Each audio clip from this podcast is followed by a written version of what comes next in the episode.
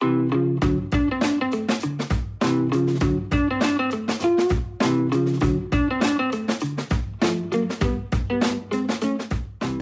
это Ася и Слэш Люди, подкаст о тех, кто не умеет заниматься только чем-то одним и постоянно пробует себя в новых ролях. Сегодня будет новогодний выпуск, а еще это будет очень короткий выпуск, потому что у меня простуда, и в какой-то момент я могу просто в конец охрипнуть. Так что у нас очень мало времени, перейду сразу к делу. В этом году мы обсуждали очень много чего. Как собрать свою профессию из разных элементов, как учиться новым навыкам, знакомиться с людьми, которые могут приоткрыть дверь в какую-то новую сферу, собрать себе команду, и как сделать так, чтобы не все в вашей жизни было работой. Очень много много чего мы успели обсудить, но одна очень-очень важная тема осталась без внимания, а именно откуда брать уверенность и убежденность в том, что то, что мы делаем, будет иметь какой-то эффект и успех, и то, что это получится. Иными словами, как быть оптимистом. Я знаю, что слово оптимизм звучит очень наивно, особенно в 2020 году. Но все равно дайте кое-что расскажу. В середине декабря у меня случилась странная апатия. Странная, потому что к ней ничего особо не вело. У меня не было перегруза, не было никаких плохих новостей, наоборот, только хорошие новости. Я начала работать над классным сценарным проектом, запускала еженедельные рэндом кофе встречи для слушателей подкаста. В общем, было очень много действительно вдохновенной и классной работы. Но все равно, почему-то мне в какой-то момент перестало хотеться что-либо делать. В один такой апатичный день я залезла на YouTube и наткнулась на новое шоу «Больше всех надо». Это проект редакции таких дел. Мы хотим поговорить о том, а что мы можем сделать, чтобы перестать сидеть и говорить, о, как все плохо, здесь ничего не получится. Или, или чтобы или хвататься за голову и говорить, ну за нас все, все, все уже да. решено, мы ничего не можем, ну а что я могу, ну а что я буду делать и так далее. В этом шоу разные эксперты и общественные деятели встречаются и обсуждают, можем ли мы все как-то повлиять на решение социальных проблем, на жизнь не только нашу личную, но и жизнь нашего двора, города и целой страны. В первом же выпуске у меня случилось настоящее озарение и такой момент. Ага, вот оно что. Благодаря шоу я узнала о Мартине Селигмане и феномене выученной беспомощности. В 60-е годы Мартин Селигман и его команда проводили эксперименты. И они показали, что если поместить собачку в условия, где ей подается электрический ток, и она ничего не может с этим сделать, она сначала немножечко будет пытаться что-то изменить, но скоро поймет, что ничего сделать не может, и просто ляжет и начнет скулить. Но когда эту же собачку мы переместим в новые условия, в которых теоретически она может остановить электрический ток, большая часть собачек, не все собачки, но большая часть даже не пытаются исследовать новое пространство на предмет того, могут ли они что-то в нем поменять, а именно остановить подачу электрического тока. И я словила себя на очень смешной мысли, что я бы наверняка была бы той собачкой, которая в новых условиях даже не пытается понять, а могу я что-то изменить здесь или нет. Хорошие новости заключаются в том, что сам Селигман показал, что из этого состояния можно выйти, и если можно обучиться беспомощности, то чему-то, что является противоположностью беспомощности, помощности. Эм, в общем, этому тоже можно обучиться. Селигмана очень заинтересовало, вот что отличает тех людей и собачек, которые побывали в негативном опыте и сдались в новых условиях сразу же, и тех, кто даже несмотря на негативный опыт, в новых условиях продолжил также пытаться и что-то делать. И он пришел к выводу, что разница в объяснительных стилях. Что такое объяснительный стиль? Это то, как мы сами себе объясняем почему с нами произошли какие-то негативные, неприятные вещи. Селигман очень подробно описывает разницу в мыслительных привычках между оптимистами, то есть людьми, которые, несмотря ни на что, будут двигаться вперед, как паровоз, и пессимистами, людьми, которые, скорее всего, сдуются, даже если с ними случится не очень большая неприятность. Пока я читала Селигмана, меня озарило. Я поняла, что моя апатия, скорее всего, связана с тем, что даже самые классные и хорошие вещи сопровождаются в моей голове негативными мыслями. Например, я поняла, что пару раз про встречи между слушателями подумала, ну да, сейчас они все скажут, что классная идея, но потом в итоге сольются, и никто не будет на них ходить. Такие вот штуки. И это открытие о себе повергло меня в шок. Дело в том, что эти негативные мысли, чаще всего они приходят автоматически, так что мы даже их не замечаем. И Селигман предлагает отлавливать эти мысли, фиксировать их и пытаться с ними спорить. Расскажу один свой пример. Меня пригласили на новогоднюю вечеринку, и я сразу подумала, мне там будет скучно.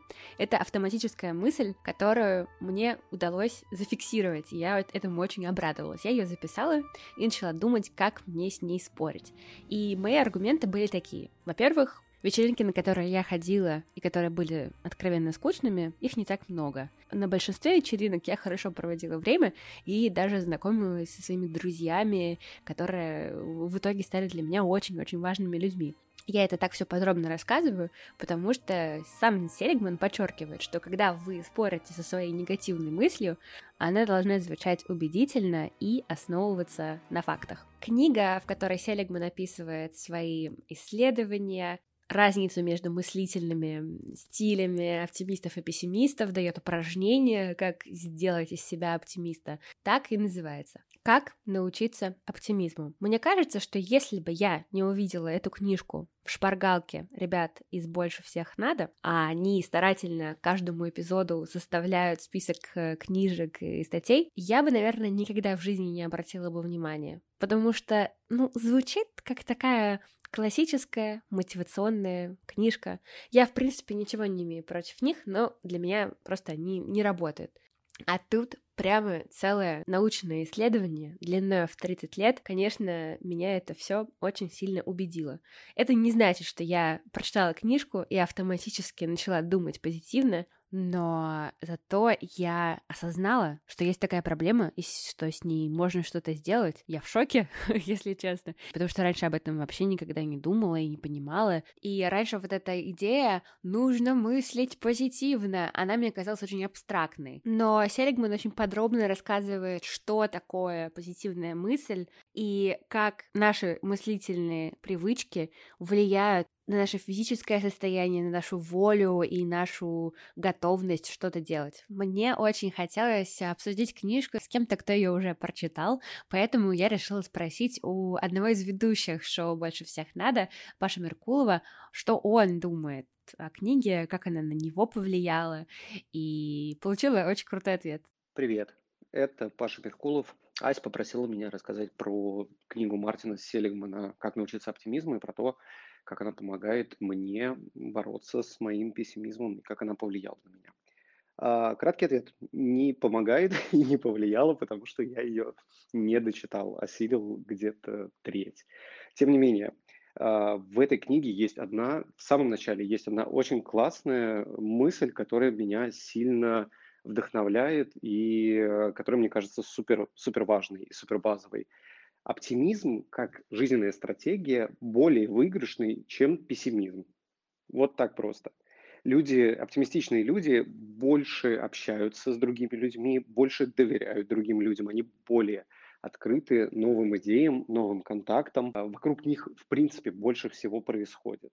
Вот это большое количество э, энергии, которое тратится на взаимодействие, на попытки, оно конвертируется в большее количество того, что у людей получается в итоге. А, эта энергия, которая могла бы тратиться на рефлексию, на рассуждение о том, что может не получиться, она за счет большего количества действий конвертируется в большее количество удачных действий.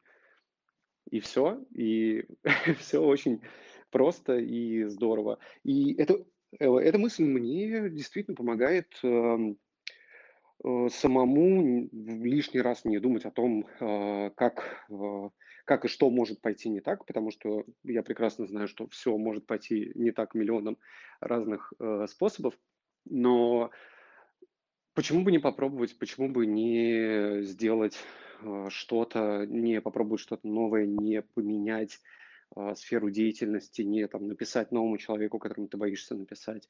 А, это в итоге скорее всего, приведет к успеху. Это точно с большей вероятностью приведет к успеху, чем не действие. Вот. Как-то так. Я с Пашей согласна полностью. Очень хочу, чтобы в следующем году мы все действовали, пробовали, решались менять нашу жизнь и жизнь вокруг нас тоже, чтобы мы все верили, что у нас получится. Может быть, не с первого раза, может быть, не со второго, но получится. И пусть нам ничего-ничего не мешает, особенно наши собственные негативные мысли. Я буду очень рада, если вы тоже почитаете книжку «Как научиться оптимизму». Она издана на русском языке, ее можно купить в бумажном варианте, а если вы предпочитаете электронные книжки, то ее можно почитать, например, на букмейте. Я, кстати, в своем инстаграм, который можно найти по хэштегу слэш подкаст или по моему имени Ася Кравченко, я буду разыгрывать одну подписку на Bookmate на целых три месяца одну на целых три месяца и еще много-много-много-много на месяц. Поэтому находите, читайте условия конкурса, они очень простые и хорошие. Спасибо, что слушали меня в этом году. Спасибо, что оставляли свои комментарии. Ваши комментарии и обратная связь — это мое топливо, которое заставляет меня идти дальше, пробовать новое, придумывать новые идеи. Это правда, правда, очень-очень здорово. Подкаст «Слэш Люди» вернется уже в начале января, вернется с рандом кофе встречами обязательно. Я верю, что с ними будет все хорошо. И, в общем, мы продолжим. До встречи в 2021